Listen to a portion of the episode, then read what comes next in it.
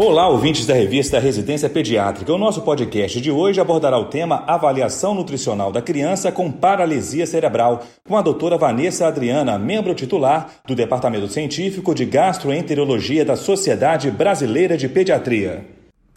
A avaliação nutricional do paciente com paralisia cerebral inclui quatro pilares principais, que são antropometria, composição corporal, saúde óssea e avaliação laboratorial. Primeiramente, a antropometria deve incluir a avaliação do peso e da altura.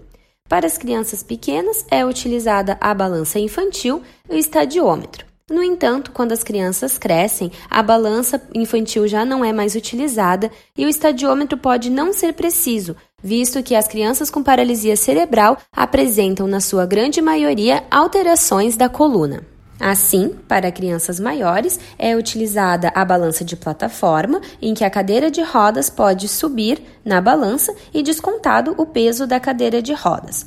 Ou é solicitado que o cuidador pegue a criança no colo e que o cuidador seja pesado juntamente com a criança e depois sem a criança para que o peso dele seja descontado, assim tendo a medida final de peso da criança. Para a altura, está recomendado o uso de escalas segmentares, que são a medida do húmero, da tíbia e da altura do joelho.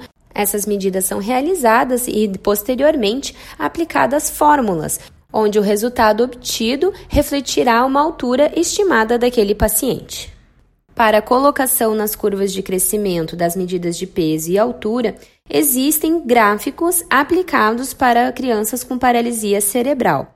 Esses gráficos ainda se dividem em grupos, de acordo com o dano cerebral da criança. No entanto, a Sociedade Europeia de Gastropediatria não recomenda a utilização desses gráficos, visto que eles refletem apenas uma pequena parcela das crianças com paralisia cerebral, não podendo ser aplicados para todas as crianças do mundo.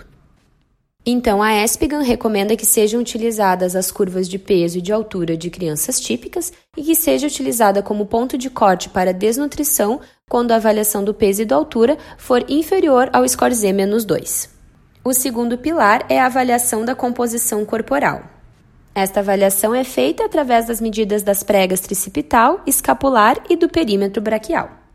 O terceiro pilar inclui a avaliação da saúde óssea, que é realizada preferencialmente com a densitometria óssea da região laterodistal do fêmur, principalmente nas crianças que apresentam deambulação limitada, magreza, uso de anticonvulsivantes ou história prévia de fratura. O último pilar inclui a avaliação laboratorial. A avaliação laboratorial deve incluir principalmente a análise dos micronutrientes, principalmente ferro, zinco, cobre, vitamina D, carnitina, ácido fólico e vitamina B12. Além das avaliações mencionadas até aqui, outro sinal de desnutrição presente no exame físico são as úlceras de pressão e a circulação periférica diminuída.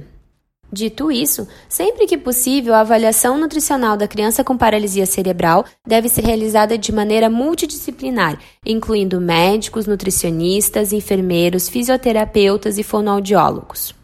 E sempre que um agravo nutricional nesse grupo de pacientes for identificado, deve-se pensar em uma avaliação mais aprofundada da deglutição pois alterações na deglutição estão presentes em até 80% dos pacientes com paralisia cerebral, sendo a principal causa que leva à desnutrição. E se identificado uma alteração na deglutição, uma via alternativa de alimentação, sonda nasogástrica ou gastrostomia, deve ser providenciada, visando sempre a melhor nutrição do paciente. Essa foi a doutora Vanessa Adriana, membro titular do Departamento Científico de Gastroenterologia da Sociedade Brasileira de Pediatria, falando sobre avaliação nutricional da criança com paralisia cerebral. Até a próxima!